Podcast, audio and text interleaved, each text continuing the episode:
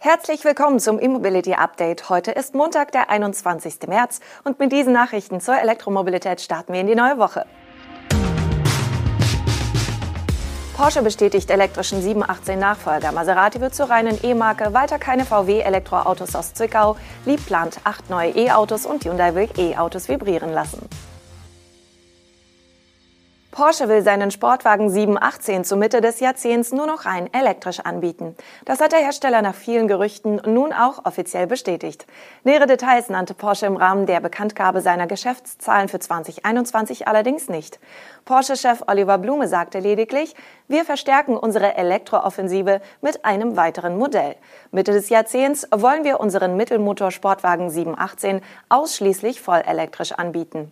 Eine Plattform, mögliche technische Daten und ob die 718 als Bezeichnung auch bei dem Elektrosportwagen erhalten bleibt, ließ Blume offen. Beim Design wird sich Porsche wohl dann der Rennwagenstudie Mission A orientieren. Bestätigt hat der Porsche-Chef, dass das Modell auf die Einheitsbatteriezellen aus dem Volkswagen-Konzern setzen wird, genauer gesagt auf Zellen von Northvolt. Gerüchteweise will Porsche zudem rund 500 Millionen Euro ins Stammwerk in Stuttgart-Zuffenhausen investieren, um die Zweitürer-Produktionslinie der Baureihen 718 und 911 für die Fertigung der rein elektrischen Nachfolgegeneration umzurüsten. Nach dem Viersitzer Taycan wäre der zweisitzige Sportwagen das zweite Elektromodell aus Zuffenhausen. Einem Bericht aus dem Februar zufolge soll die Fertigung 2023 anlaufen. Im selben Jahr wie der elektrische Macan in Leipzig. Porsche kündigte im Rahmen der Bekanntgabe seiner Geschäftszahlen zudem an, den Anteil aller seiner Neufahrzeuge mit rein elektrischem Antrieb bis zum Jahr 2030 auf mehr als 80 Prozent steigern zu wollen. Als Zwischenschritt sollen 2025 die Hälfte aller neu verkauften Porsche voll elektrisch oder Plug-in-Hybride sein. Im vergangenen Jahr lag der Anteil von Stromern und Hybriden bereits bei 40 Prozent.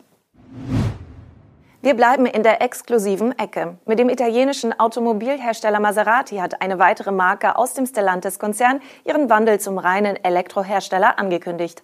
Bis zum Jahr 2025 wird Maserati für alle seine Modelle eine voll elektrische Version anbieten. Ab 2030 wollen die Italiener dann nur noch Elektroautos verkaufen. Die Elektrooffensive wird unter dem Label Maserati Folgore laufen, das italienische Wort für Blitz. Unter diesem Namen soll die gesamte Elektroserie von Maserati laufen. In der vergangenen Woche waren Bilder eines R-König der Elektroversion des Sportcoupés Gran Turismo bei Wintertestfahrten von einigen Medien veröffentlicht worden. Die Serienversion soll im nächsten Jahr auf den Markt kommen. Der Gran Turismo trägt an der Front zwar noch den markentypischen Lufteinlass mit dem Dreizack-Logo der Verbrennermodelle, am Heck wird aber auf angedeutete Endrohre verzichtet. Ebenfalls 2030 wird auch die Folgeversion eines SUV auf den Markt kommen.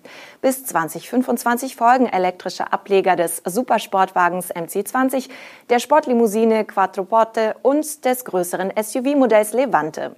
Diese Baureihen sind aber vorerst alle noch parallel als Verbrenner erhältlich. Wie später das rein elektrische Modellportfolio ab 2030 aussieht, gibt der italienische Hersteller noch nicht an. Das Elektroautowerk von Volkswagen in Zwickau wird erst Anfang April die Produktion wieder aufnehmen. Hintergrund sind weiterhin fehlende Kabelbäume aus der Ukraine, die wegen des Kriegs zwischen der Ukraine und Russland nicht geliefert werden konnten. Da sagte Produktionsvorstand Christian Vollmer, bisher war nur von einer Produktionspause in den VW-Werken Zwickau und Dresden mindestens bis zum 18. März die Rede. Dresden wird auch Anfang April geschlossen bleiben, ergänzte Vollmer. Mit Dresden ist die gläserne Manufaktur gemeint, wo im Januar 2021 eine weitere MEB-Produktion gestartet ist, vorrangig jedoch zu Showzwecken, da in der Fertigungshalle auch Fahrzeuge an Kunden übergeben werden. Was die verlängerte Produktionspause in Zwickau für die geplante Premiere des ID.5 bedeutet, ist unklar. Das elektrische SUV Coupé, das weltweit nur in Zwickau gebaut wird, sollte eigentlich ab der ersten Aprilwoche an Kunden ausgeliefert werden. Aufgrund der aktuellen Situation könnte es Berichten zufolge hier zu Verzögerungen kommen.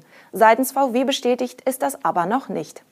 In Emden, wo neben der ID4-Vorserie noch der Passat gebaut wird, dürfte es auch in den kommenden Wochen keine Einschränkungen geben. Auch in Wolfsburg, wo der Golf und Tiguan inklusive der Hybridversionen gebaut werden, läuft die Produktion am heutigen Montag wieder an.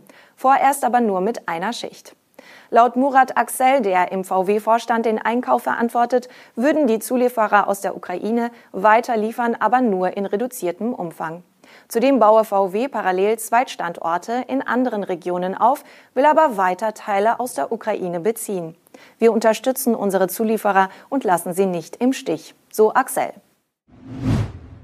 Der chinesische E-Auto-Hersteller Leapmotor hat seinen Börsengang in Hongkong beantragt und will bis 2025 acht neue Modelle auf den Markt bringen. Es wird geschätzt, dass die Notierung an der Hongkonger Börse dem Unternehmen mindestens eine Milliarde US-Dollar einbringen könnte. Mit dem umgerechnet rund 900 Millionen Euro soll unter anderem die Entwicklung der neuen Modelle vorangetrieben werden. Leapmotor will pro Jahr ein bis drei neue Modelle auf den Markt bringen. Bis 2025 sollen auf diese Weise insgesamt acht Elektroautos neu erschienen sein.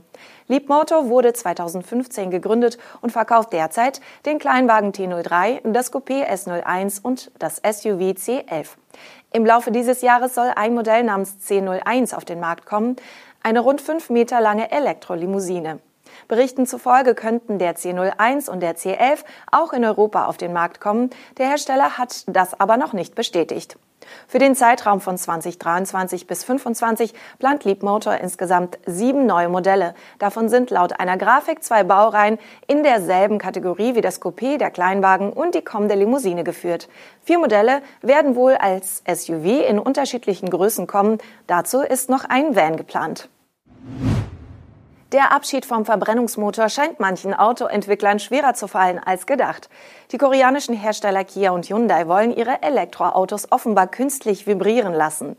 Das geht aus einer neuen Anmeldung hervor, die beim US-Patent- und Markenamt eingereicht wurde. Die Idee, vibrierende Strome erzeugen das Gefühl, man sitze in einem Auto mit Verbrennungsmotor.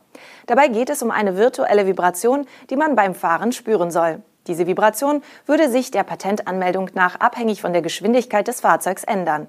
Was eigenartig klingt, ist übrigens nicht die erste Idee dieser Art. Kürzlich war bereits ein ähnlich altertümlich wirkendes Patent aufgetaucht. Demnach arbeitet Toyota an einer Simulation, die im Elektroauto ein Handschaltungsgetriebe vorgaukelt.